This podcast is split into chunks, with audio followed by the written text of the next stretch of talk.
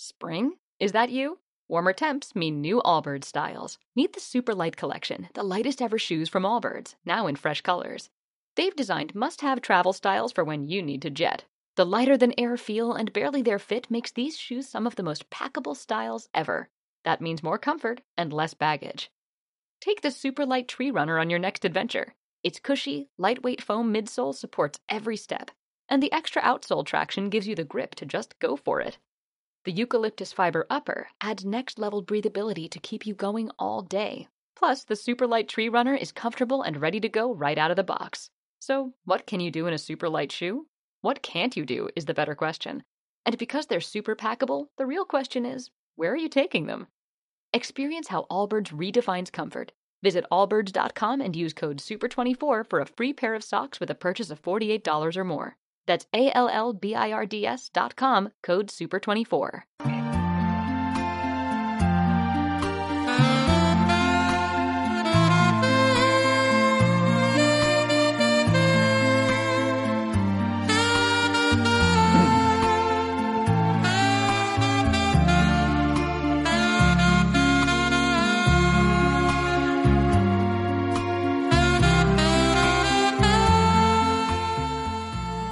Jueves más, un programa más de La Voz de Vida, desde el 107.3 de Onda Color Málaga y en directo.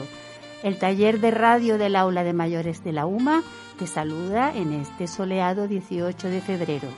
En el estudio, Félix, José Antonio y esta que os habla, Carmen Ro. Fuera del estudio, ¿Y yo no Santiago, Ah. anda andará. Torbellino Santiago. Os dejo con Félix que nos trae el sumario de hoy. Hola Carmen, buenos días, estimados amigos. Hoy tenemos dos bloques preparados para ustedes. En primer lugar, mi compañero Santiago y un servidor de ustedes nos queremos adentrar junto con otras personas en las sensaciones y emociones que hemos vivido y estamos viviendo en, en, estas, en estos meses. Y Carmen nos aporta un reportaje con un punto de vista tremendamente original. Música, animales y carnaval. Empezamos. Facciamo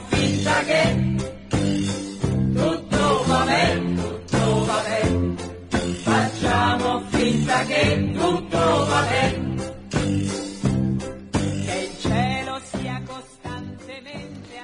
El 13 de febrero del pasado año se reportó el primer fallecimiento por COVID en España atribuible a un ciudadano de Valencia que regresó días antes de Nepal.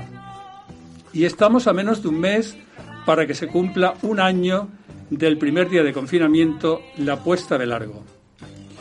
Durante estas primeras semanas entrevistaron una serie de profesionales, un eh, medio de comunicación malagueño, para recabar información a ver cómo le estaba afectando eh, su, este confinamiento a su, a su desarrollo profesional. Esta pregunta se la trasladaron a Antonio Soler, el escritor malagueño, y contestó que a los escritores no le afecta mucho el confinamiento porque llevan teletrabajando toda su vida. Dice, sin embargo, siempre tuve el presentimiento de que algo había fuera de la ventana de mi casa que arañaba los cristales. Me pareció una frase brillante y me sentí claramente identificado en estas primeras semanas. Calles vacías, ausencia de ruido, ausencia del run run de los motores de los aviones despegando o aterrizando en el aeropuerto de Málaga, muchos perros en la calle, algunos con caras de verdadero cansancio por el celo de sus dueños por pasearlo, incluso jabalíes por algunas zonas del norte de la ciudad. Ardillas, Y jabalíes. jabalíes. Yo sentía sinceramente que el virus caminaba impunemente delante de mi casa. Queremos compartir con todos ustedes y con los que nos acompañan hoy en el estudio cómo nos sentimos al principio, cómo nos hemos sentido durante este periodo y cómo han variado nuestras emociones a lo largo de este año. Nuestro compañero Santiago, con su raza de corresponsal de guerra, ha salido a la calle, se encuentra en las proximidades de la Universidad de Málaga y espero que muy pronto, no, ya nos pide paso.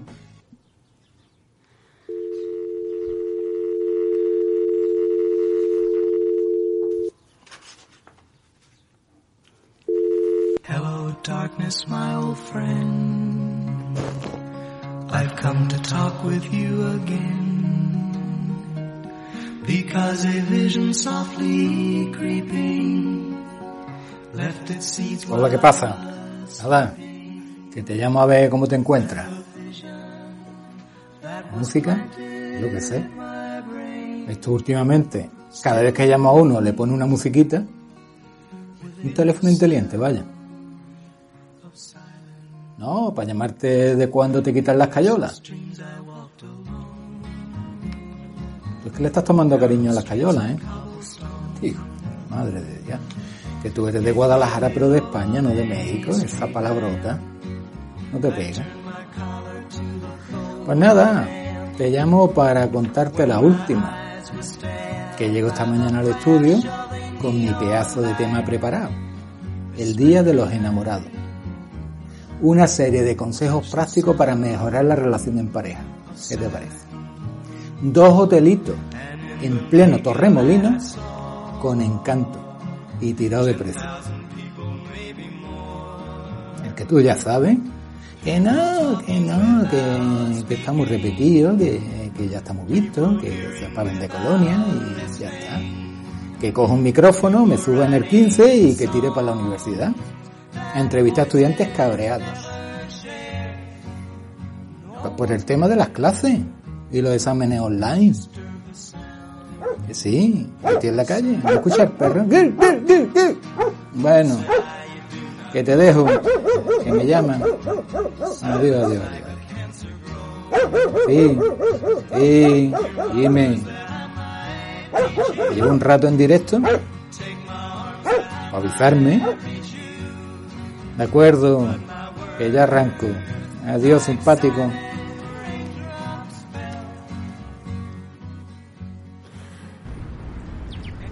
Muy buenos días a todos nuestros oyentes de Onda Color. Me encuentro en el campus universitario de Teatino para conocer de cerca la situación provocada en el sistema de enseñanza por la pandemia. La universidad lleva tiempo enfrentándose a una situación inédita hasta ahora. Hace meses que solo se imparte en formato virtual, único sistema para sobrevivir e intentar consolidar la planificación fijada. Ya desde hace tiempo se repite que el mundo será más digital, que hemos de ir preparándonos para un entorno en que aprender es más que estar conectado el día entero a Internet. Y de golpe, de forma inesperada, nos hemos convertido todos a lo digital. Esta mañana, en el 15, que me traía a la universidad, he conocido a seis estudiantes dispuestos a contarnos cómo se ven afectados y cuáles son sus inquietudes. Antes de empezar, le debo una disculpa a mis oyentes de cada jueves, porque para hoy estaba programado hablar del Día de los Enamorados. Lo traía preparado con consejos prácticos de cómo mejorar la relación en pareja y un par de hotelitos con encanto en el mismo centro de Torremolinos y casi regalado de precio.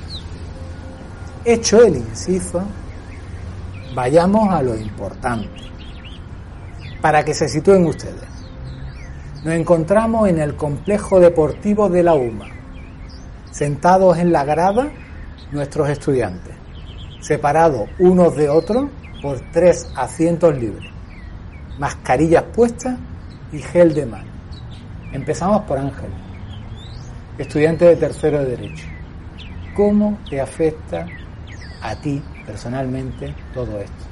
Pues lo que sí me gustaría decir en qué me afectan las clases online es en que yo siento que hay como un nivel de despreocupación hacia el alumnado generalizado en la universidad. Es cierto que es una situación compleja, es cierto que es una situación que nadie quiere, pero sí es verdad que cuando ocurren este tipo de cosas, pues yo creo que hay que poner un poquito más de interés por las dos partes. Y yo lo que he sentido personalmente ha sido una gran eh, sensación de abandono por parte de la universidad, por parte de los profesores. El temario sigue siendo el mismo, pero obviamente el nivel de comprensión, porque también hay que tener en cuenta que hay asignaturas que son eh, prácticas, que no te enteras igual sin tener una pizarra delante, por ejemplo. Es cierto que también eh, pues no se entiende que hayan cerrado todas las universidades y que no se puede ir a dar a clase, etcétera, cuando en mi universidad, por ejemplo, eh, no hemos tenido ningún tipo de, de, caso en mi clase. Y sin embargo los institutos tienen muchos casos y cierran eh, institutos enteros, incluso clases de institutos, condiciones mucho más estrictas, exámenes más complicados para evitar eh, ciertas cosas que puedan ocurrir durante los exámenes. Es bastante insatisfacción y bastante abandono por parte de la universidad, la verdad. Antonio, estudiante de tercero de Derecho, veo, siento, que está muy enfadado Cuéntanos. Para intentar ser lo más conciso posible sobre el tema de la docencia semipresencial, bimodal o no presencial, eh, parafrasearé a un gran ícono cultural de, de la historia de España contemporánea. Dame veneno que quiero morir, dame veneno que prefiero la muerte antes que estar contigo. Nunca en mi vida había tenido que afrontar un pico de dificultad tan grande no provocado por la materia per se, sino por los propios profesores, porque son incapaces de adaptarse al medio y de adaptar su forma de enseñar y su forma de evaluar hacer nota. Y que lo único que se pretende es putear al alumnado hasta que su salud mental se pierda. María es nuestra estudiante de informática y me comentaba anteriormente sobre la conexión de Internet, tan necesaria para ella, entre otras cosas. Me parece que las clases online son necesarias para parar los contagios del coronavirus, pero también creo que nos ha perjudicado porque es más difícil dar clases que te ayuden los profesores y hay personas que no tienen las herramientas necesarias como por ejemplo eh, tener una buena conexión a internet. Clara estudia también derecho, también está en tercero y lo que lleva peor, me contaba, es estar encerrada en tu cuarto y frente al ordenador, que eso que lo llevan mal. El sistema online es una tortura. Nos pueden tener al día dando clase durante seis horas cuando antes eran tres horas y podemos estar desde las 3 de la tarde a las 9 de la noche delante de un portátil escuchando a un profesor sin que haya ningún tipo de feedback o que ellos puedan tenernos en cuenta y después de cara al examen hacer algo personalizado, sino que simplemente se dedican a soltar información y encima nosotros no tenemos la escapatoria de, oye, ¿y si nos vamos a la cafetería durante un ratito? No, tenemos que quedarnos en nuestras casas. Nacín, estudiante de primero de filosofía, en el que su experiencia en la universidad es totalmente virtual, entiendo.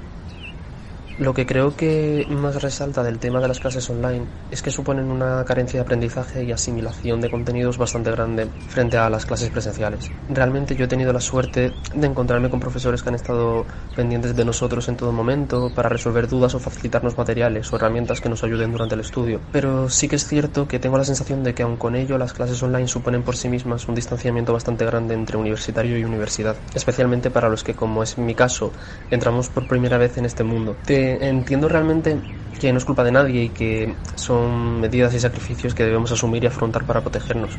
Pero también es cierto que el hecho de no saber aún lo que supone hacer un examen convencional en la universidad o sencillamente el haber tenido que seguir las clases online que queramos o no y por mucho empeño que pongan tanto alumnos como profesores, siempre acaba siendo de peor calidad que las, que las clases presenciales, especialmente cuando hablamos de personas que no disponen de los medios suficientes para volcarse de lleno en sus responsabilidades académicas en estas circunstancias. Todo esto sí que supone cierta inquietud mmm, al darte cuenta de que estás en la universidad pero todavía no conoces realmente la universidad o que vas a tener más dificultades que las que ya suponen el propio estudio y que deberían ser completamente prescindibles. Además de esto,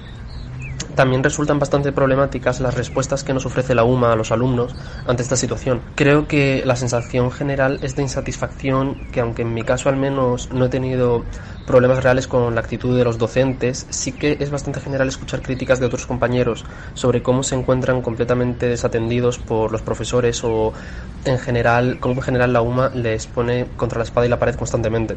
Como es el caso de amigos míos que han tenido que hacer exámenes que más que exámenes parecían una maratón por el poco tiempo del que disponían, o sea, exámenes de 10 o 15 minutos. Puedo entender que exista una preocupación porque no se hagan trampas en los exámenes, que sean lícitos, pero es que sencillamente es absurdo darle a alumnos unos 15 minutos para hacer un examen que en condiciones normales podrían durar más de una hora. Sencillamente espero que la UMA mm, intente involucrarse más en la calidad de los estudios y las herramientas que les ofrece a sus alumnos en esta circunstancia, tanto por parte de los docentes como de la institución en sí misma, y que no olvide que aunque a todos nos afecta esta situación, obviamente, eh, somos los alumnos quienes están, quienes nos encontramos en una verdadera situación precaria, que es la calidad de nuestro estudio la que está en juego y que puede empeorar en poco tiempo si no se actúa como es debido. Y terminamos con Cristina, estudiante de tercero de Derecho. Para mí el sistema online está suponiendo un agotamiento mental muy grande porque no contamos ni siquiera con tiempo de descanso y son muchas las horas frente a una pantalla. Además, en cada casa la situación es diferente y creo que somos prácticamente autodidactas. Si no hemos tirado aún la toalla es porque nos importa nuestro futuro y estamos luchando por él. El sistema semipresencial que se impuso al principio era un buen sistema.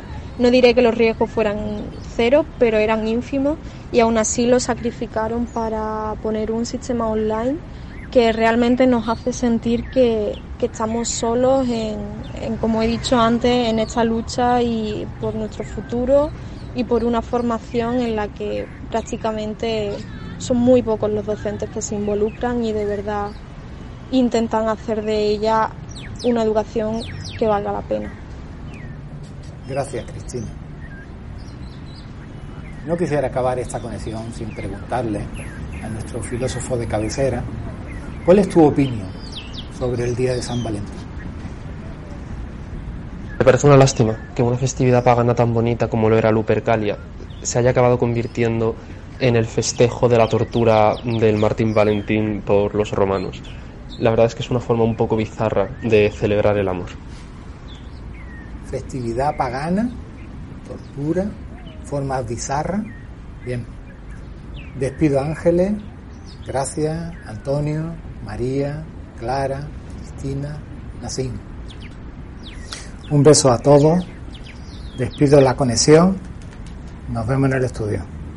Muchas gracias, Santiago. Interesantísimos puntos de vista de estos de estos chicos. Me gustaría ahora que escucharais lo que nos dice Ana desde Madrid.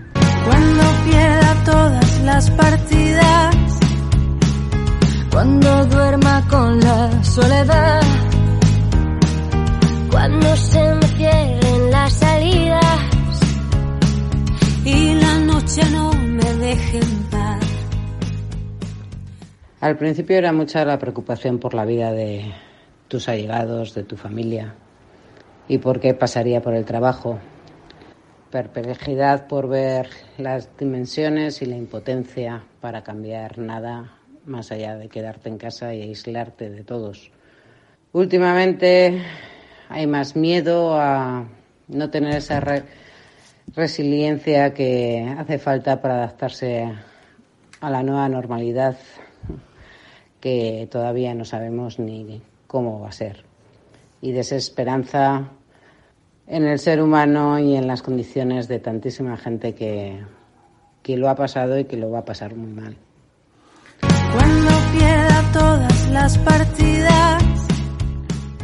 A mí me ha resultado especialmente curioso la, la opinión de uno de los estudiantes que ha entrevistado Santiago, que le ha comentado abiertamente que la digitalización la ha unido al abandono y a la despreocupación de la universidad, ¿no? Yo creo que esto se ha dado y después también ha puesto el dedo en la llaga en la incongruencia que ha supuesto, yo creo que para muchos estudiantes universitarios, ver los colegios abiertos y la universidad cerrada. ¿no? no sé qué opináis, Carmen.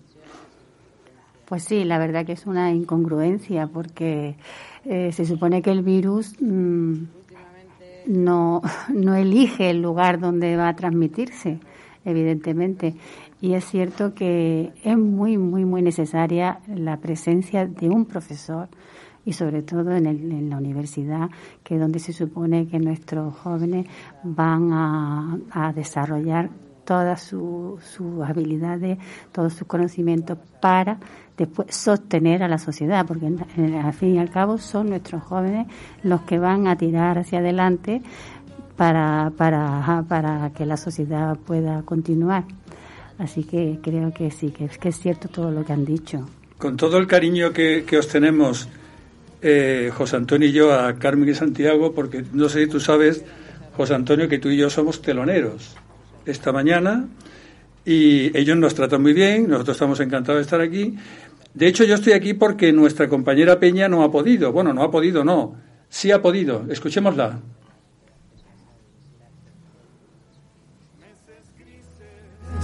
Es tiempo de escondernos. Tal vez sea la forma de encontrarnos otra vez. Y has salido. Aplaudir a tu ventana ganas de llorar. Pues mira, Félix, al principio sentí una gran perplejidad. ¿Qué es lo que está pasando? A continuación, claro, con eso vino el temor, el temor ante lo desconocido, una preocupación inmensa por la salud de los que me rodeaban en general, de la mía propia, un desasosiego por la incertidumbre y una necesidad imperiosa de mantenerme activa durante el confinamiento y sobre todo un sentimiento de echar de menos muchísimo, muchísimo la presencia de mis seres queridos. Sus abrazos, sus besos, la presencia física me refiero. Eso fue lo más importante. Después de un año me encuentro desolada ante la magnitud que ha tomado la pandemia. Me encuentro muy preocupada. Cada vez son más personas cercanas las que conozco que la COVID-19 se ha llevado por delante. Me encuentro indignada hacia ciertos sectores de la población irresponsables con sus comportamientos, irritada, a veces incluso enrabiada con el comportamiento de la clase política a nivel personal y a nivel de medidas que se toman tan contradictorias a veces y a veces tan poco eficaces. Sé que no es fácil, por supuesto, me encuentro harta, tengo un hartazgo enorme hacia los medios de comunicación de tanto dato. Tengo puesta mucha esperanza en la ciencia. Ahora con las vacunas, con sus luces y sus sombras, consigan la, la inmunidad de la gran parte de la población y tengo un inmenso agradecimiento no solo hacia los sanitarios a cuya familia pertenezco y sé que la entrega y dedicación es algo común en sus vidas, sino a esas otras profesiones que no les damos tanta importancia y que han conseguido que cuando la vida casi se paró, nosotros pudiéramos seguir viviendo. Meses grises. Comparto, comparto, no sé qué pensáis, pero yo también tuve esta primera sensación al principio de, de perplejidad hacia lo desconocido, el miedo, el, el, esta situación de no poder contactar físicamente con las personas eh, queridas o familiares y tal. Y, es verdad que en la última fase han, han, entrado más sentimientos relacionados con la indignación, con la irritación, con el hartazgo. Y yo creo, yo no sé qué opináis, a mí me ha pasado también que yo creo que el exceso de información, yo creo que ha sido contraproducente algunas veces y, y yo creo que bloqueante en otras, ¿no? No sé qué opináis. Pues sí, porque tantísimos datos, de los que además tampoco somos analistas de datos. Es que en España no hay un, análisis riguroso de datos. Cada medio de comunicación da lo suyo, cada, cada, cada especialista trae lo, lo siguiente. Es decir, estamos atorados, atorados de datos. Y es verdad, como dice Peña, que el sentimiento es generalizado en, en general de, de, irritabilidad. Pero en fin, yo quiero poner una pequeña nota de, de, de, de sosiego, podría decir, porque sí me ha servido también la, la pandemia y el confinamiento para aumentar mi, mi espiritualidad. Yo creo que es algo que lo teníamos ahí olvidado y hay mucha gente que lo está retomando. ¿eh? Bueno, que ya estoy aquí, que me han traído, en, una, que me, que me han traído en una moto. Mira, de, dice, decía Homer Simpson, el padre creo que era Homer, ¿no? No, decía no he visto que, la serie, no puedo, no puedo ayudarte porque no he visto decía, esa serie. Decía, decía que el problema de las parejas era el exceso de comunicación. Ese era el problema, ¿no?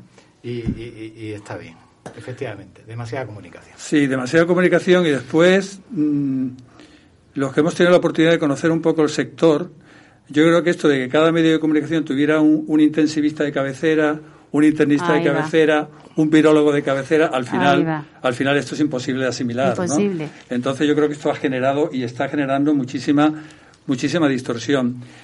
Eh, mi amiga Maya, desde Palma de Mallorca, también nos va a contar algo.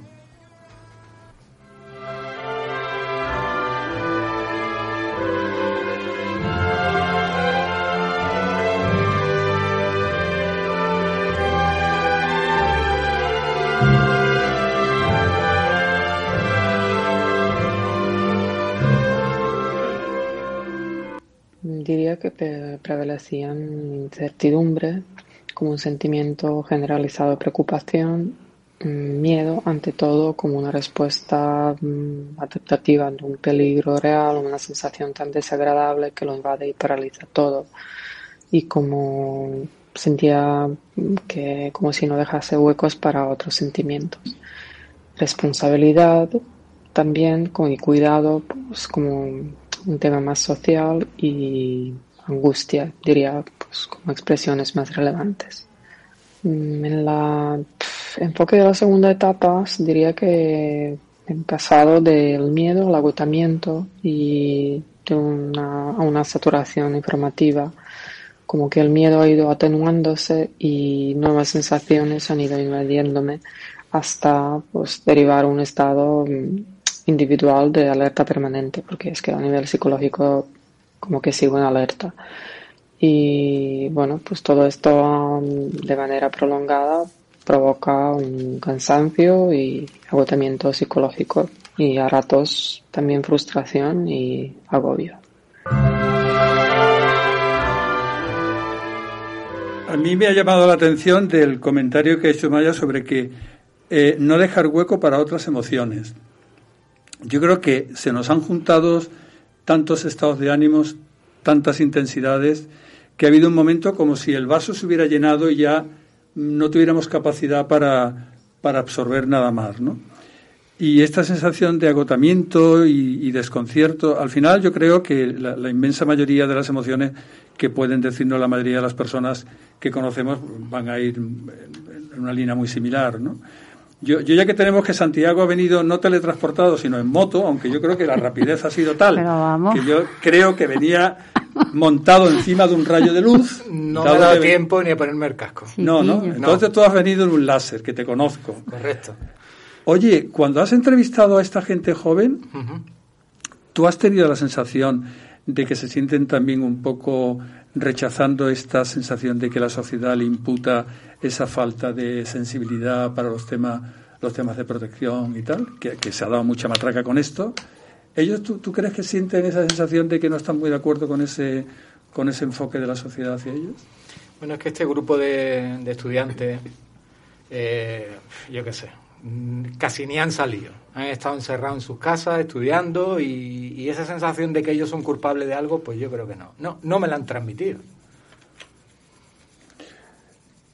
Yo creo que, que, bueno, yo supongo que cuando pasen los meses y pase un año, lo que antes que comentaba Carmen, cuando tengamos los datos mejor analizados y veremos a ver exactamente quién, no, la culpa, porque yo creo que hablar de culpabilidad en no, no, no, es muy, Eso no, no, debemos de caer en, en, ese tópico que, es que eh, hay personas que infectan a lo mejor a sus maridos, a sus mujeres, a sus hijos, y es que ese sentimiento de culpa lo arrastran pero no te puedes imaginar de qué manera tan tremenda. Y no se pueden buscar culpables. Es que el virus, la única forma de vida que tiene es transmitirse y eso no se puede parar. No podemos buscar culpables y eso hay que hacérselo ver mucho a la sociedad que en, la, que estamos. ¿eh? Sí, yo creo que el enfoque este de buscar partes negativas y buscar eh, puntos de culpabilidad no creo que sea ventajoso para para resolver esto. Siempre están los extremos, ¿no? Y aquel que de una forma voluntaria por, o por negacionismo o por, o, bueno, porque no está de acuerdo, pues eh, nos vamos a encontrar casos de esto. De hecho, hace poco me contaba un caso de una persona pues, que bueno fue aquí en Málaga o en Cádiz, ¿no? Una persona que, que, que, pidió el alta el alta voluntaria, no, el médico no se quiso ahí, quemó el hospital de Cádiz. No sé si os enteraste. Le metió fuego a, la planta sexta del hospital de Cádiz, que pasa que llegaron los bomberos a tiempo y tal. Esos son comportamientos, digamos, muy negacionistas y que de alguna forma pues pues comprometen, hmm. comprometen todo. Pues. María Jesús tiene algo que decirnos de Madrid. A ver qué opináis. Mais linda, mais cheia de graça. Ela, menina que vem, que passa, num doce balanço, caminho do mar. Al principio, en marzo, cuando todo empezó, pues qué nueva experiencia, qué interesante. Pues no he vivido una guerra, pero esto se parece mucho. ¿Qué debo hacer para sobrevivir? ¿Sabré encontrar la buena respuesta para ello? Y tendré la fuerza emocional para estar socialmente mucho más aislada tanto tiempo y sabré disfrutar de este aislamiento.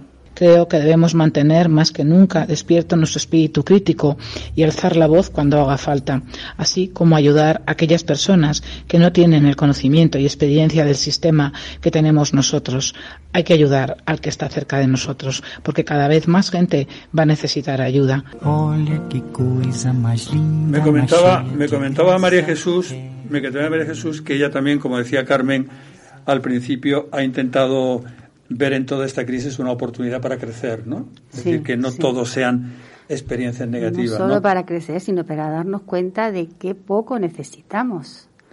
Cada vez. No sé yo, eso ya no estoy yo tan de acuerdo que se vaya a instalar. Bueno, en caso de. no sé yo, no sé yo, no sé En casos extremos se da uno cuenta de lo poco que necesita. Después, cuando volvemos a la vida natural y normal, no, pero.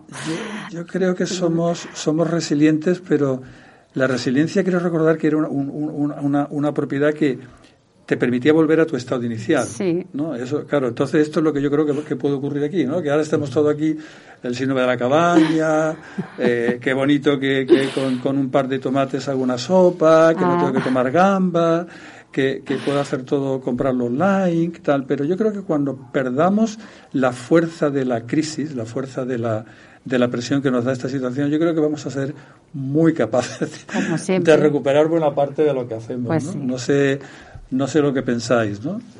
Bueno, pues eh, lo dicho, yo creo que al final, eh, en mayor o menor medida, pues hemos compartido experiencias muy similares, ¿no? Cada uno, yo, yo conozco a las personas que he entrevistado y, y sé que detrás de cada uno, pues igual que cada uno de los que estamos aquí, hay detrás una, un sustrato personal o familiar. Sí, luego de aquí han salido, han salido proyectos porque hay mucha gente que ha quedado en soledad y que ya hablaremos en otro programa de un proyecto muy interesante de la universidad para acompañar a estas personas que se sienten mal, que se encuentran deprimidas con este con esta situación en la que estamos viviendo.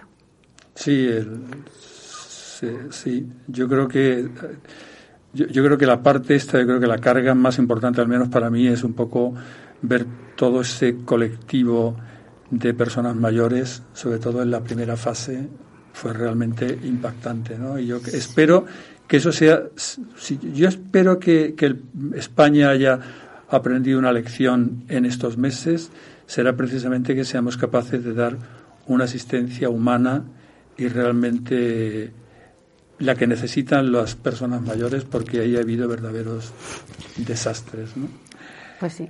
Eh, bueno, pues... El cantante Miguel Ríos decía que él se sentía mm, fatal porque todo el tema este de la pandemia no hubiese salido un grupo de personas a la calle intentando salvar a esas personas que se morían en la residencia, sino que cogimos, nos ocultamos y dejamos que aquello siguiera hacia adelante. ¿no?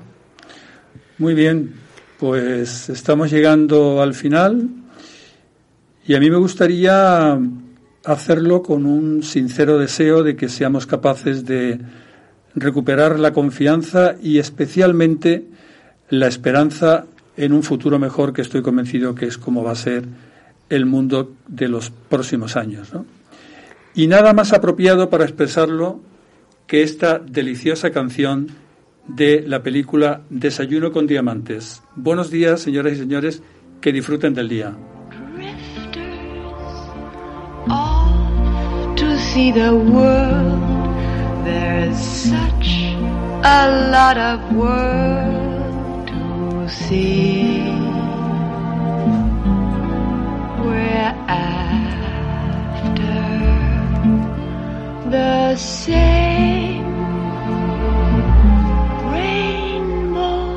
rainbows and waiting round the bend. My huckleberry friend, Moon River, and me.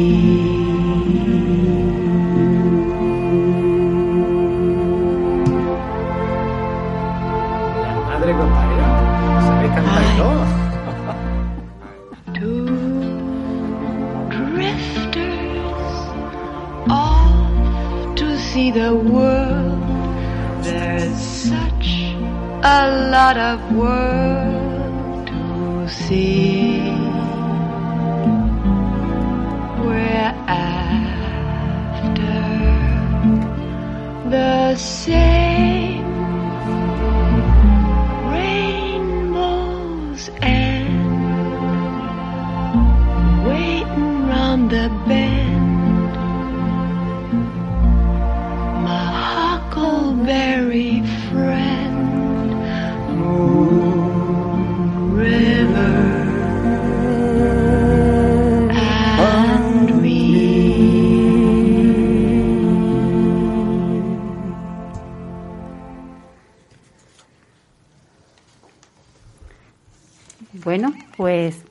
canción y Audrey Hepburn está genial. Mira que no era ni cantante, ¿eh, Félix?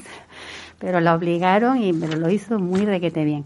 Bueno, pues aquí estamos con mi programa o mi sección de la música que me emociona. Adelante, música.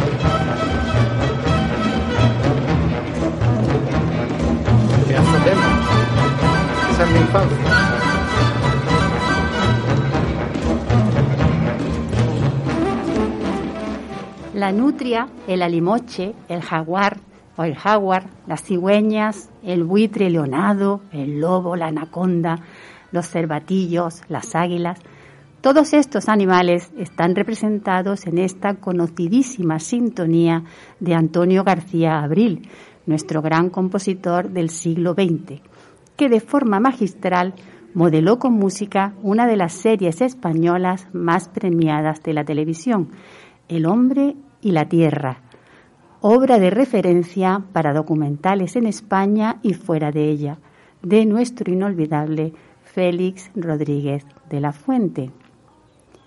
Según Pablo Sanz de agora.com, pocas veces una música ha llegado a inspirar tanto y en el caso de la famosa serie televisiva de manera tan definitiva, con bases rítmicas africanas que despiertan un atávico sentido tribal, la llamada de lo salvaje. La naturaleza y los seres vivos que habitan en ella han sido una de las grandes fuentes de inspiración de los músicos, siendo los animales los seres vivos a los que más se ha recurrido para crear diferentes composiciones.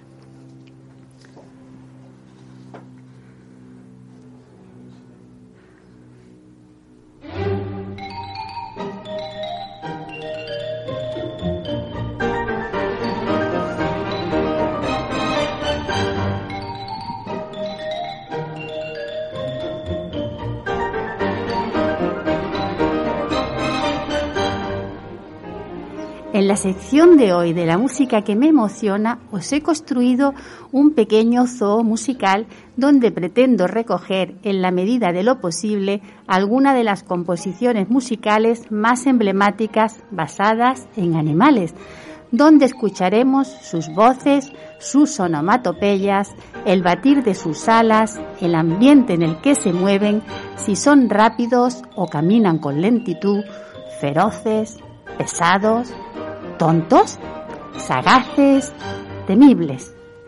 Y como estamos en pleno carnaval, aunque la pandemia esté impidiendo su celebración por todo el mundo, vaya mi homenaje a esta fiesta popular predecesora de la cuaresma. ¿Y qué tendrá que ver el carnaval con los animales? Os preguntaréis.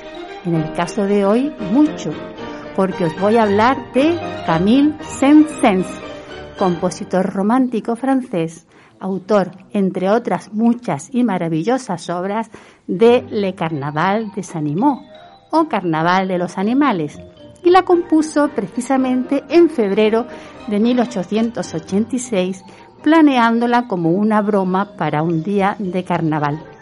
En esta suite de 14 movimientos cortos van a aparecer representados muchos, muchos animales, de los que he cogido prestados algunos para llevarlos a mi zoo particular. Os invito a recorrer conmigo este espacio tan peculiar, tan peculiar.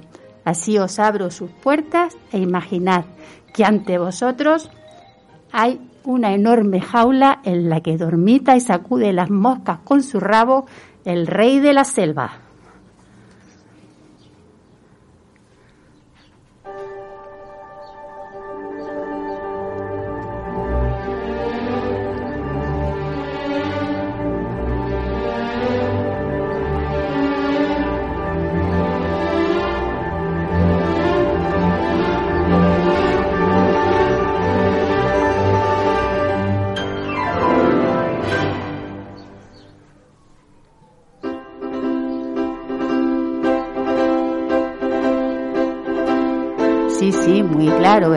León en su marcha triunfal.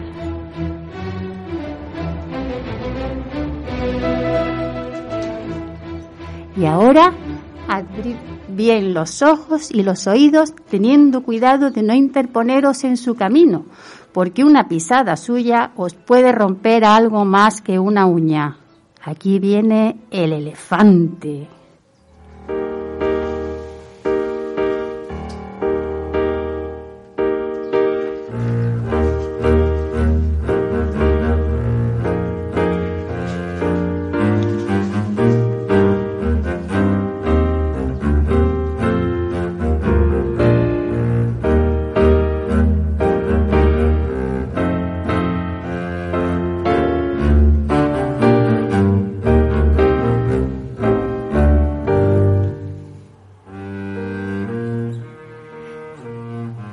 Zoológico también hay sitio para una pequeña granja donde retozan y cacarean mis gallinas y en las que no puede faltar el dueño del harén, el gallo.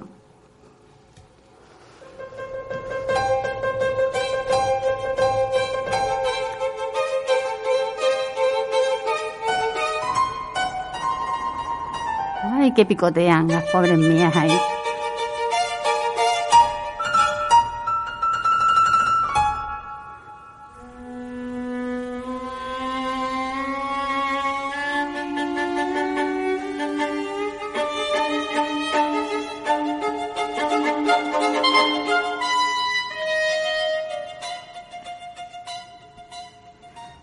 Saint-Saëns dibujó animales de todos los continentes, no solo de África. Así que me fui a Australia y os traje un canguro.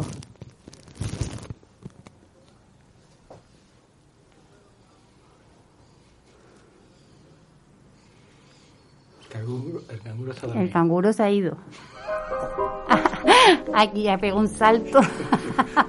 Venía, venía, venía de lejos, venía Es de que me lo he lejos. traído de muy lejos. Venía de lejos. De la otra punta.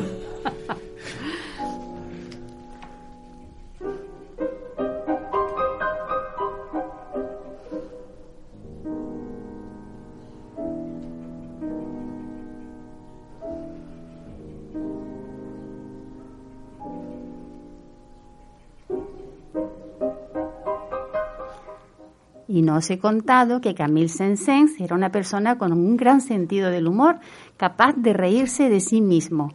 La pieza que vamos a escuchar a continuación se titula personajes de largas orejas.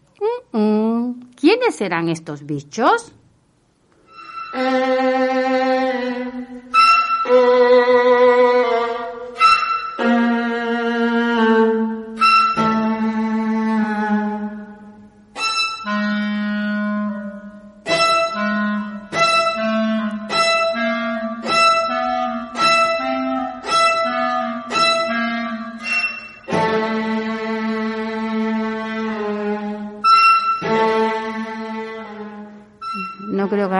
Falta decir, ¿no?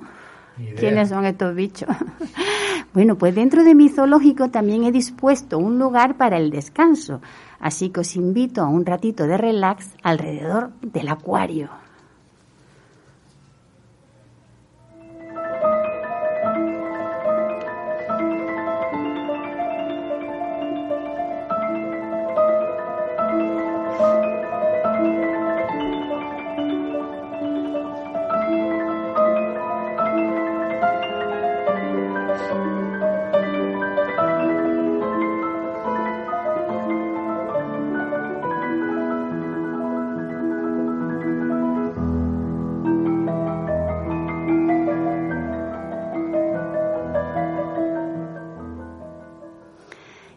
Con Camille Sensen solo nos queda volar. Para ello os, he instalado una pajarera. Escuchemos el batir de alas y las voces canoras de estas aves bellísimas traídas de lugares exóticos.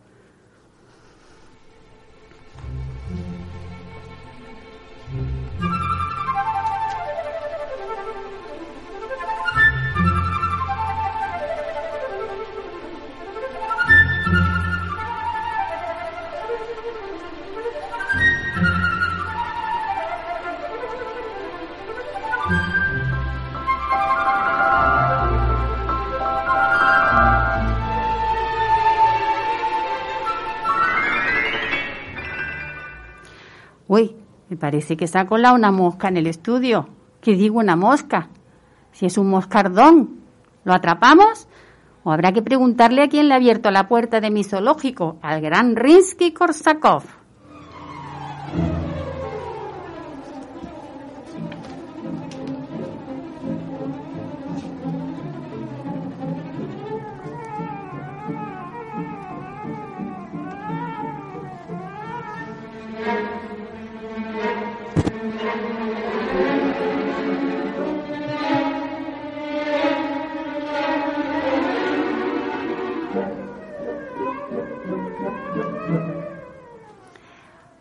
Hubo más compositores que se inspiraron en los animales para componer su música. De todos ellos siempre me fascinó el controvertido Sergei Prokofiev.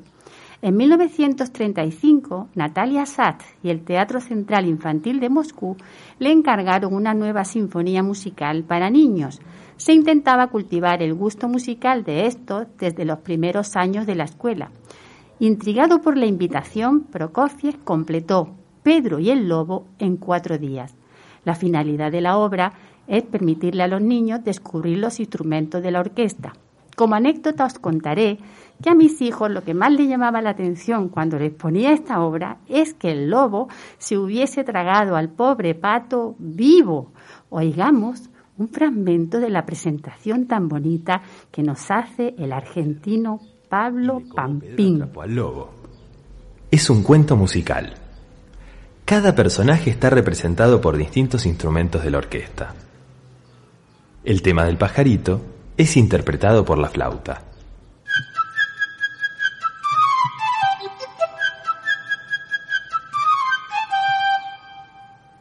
El tema del pato es interpretado por el oboe.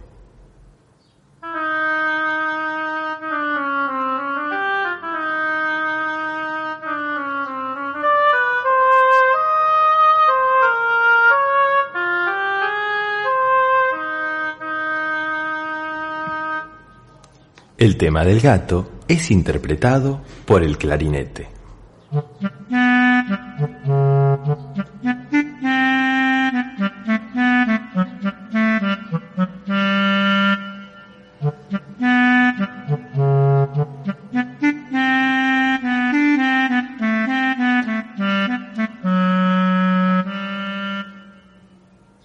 El tema del abuelo de Pedro es interpretado por el fagot.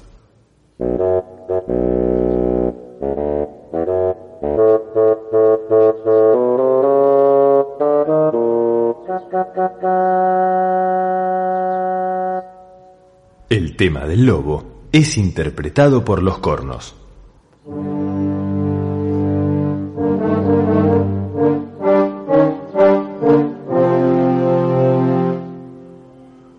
Los instrumentos de cuerda de la orquesta tocan el tema de Pedro.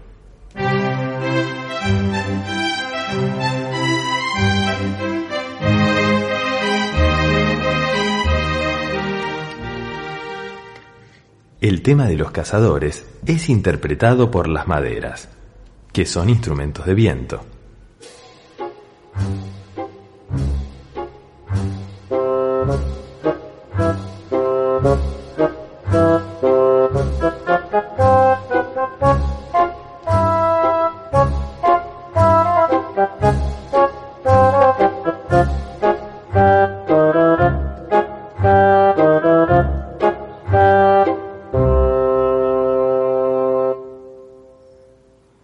Disparos de las escopetas son los instrumentos de percusión.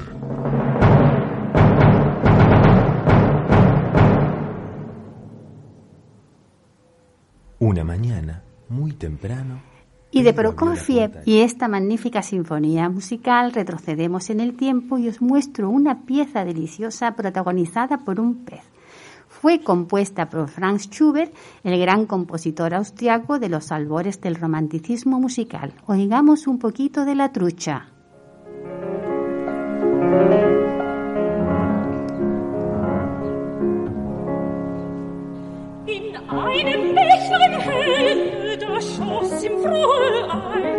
Die launische Forelle,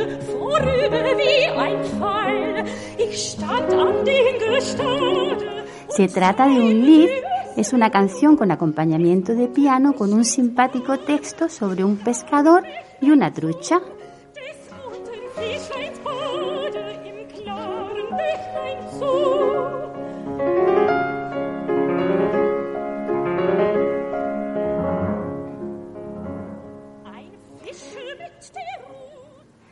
Querido oyente, y esperando que hayas disfrutado la visita a este zoológico musical improvisado, me despido y te dejo en compañía de otro animal, que a pesar de no ser de mi agrado, es el protagonista de una de las canciones que más me han emocionado.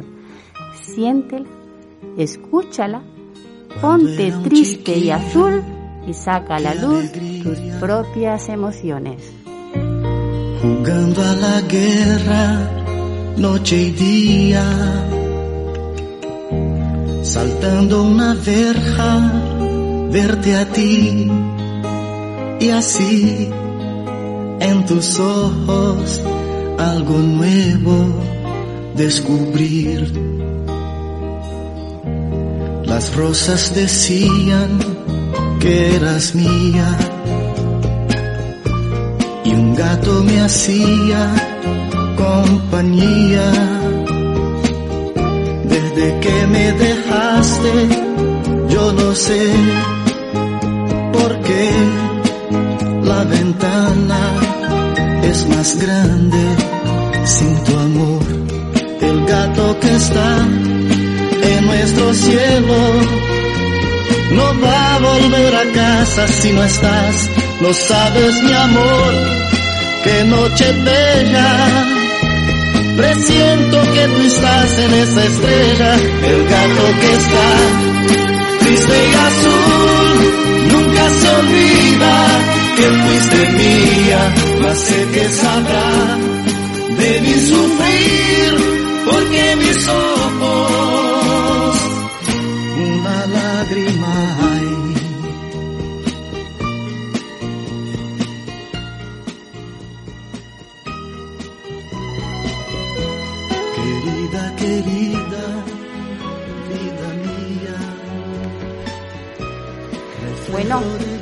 aquí despedimos el programa de hoy. Santi, has pegado unas carreras que no veas. Todavía me, universidad. todavía me estoy, todavía me estoy recuperando. Hoy El láser, tienes- el láser, Carmen. Madre de Me mi estoy vida. recuperando todavía. Bueno, han sido muchas emociones, muchos sentimientos. Y muchísimas gracias, Félix. Gracias, José Antonio. Gracias, Santiago. Y os esperamos para la próxima semana. Eh, la programación de Onda Color sigue con sus informativos, así que os animo a que sigáis en esta misma sintonía. Muy buenos días. Buenos días, hasta pronto. Nunca se olvida que fuiste mía, mas siempre serás en mi mirar lágrima clara de primavera, el gato que está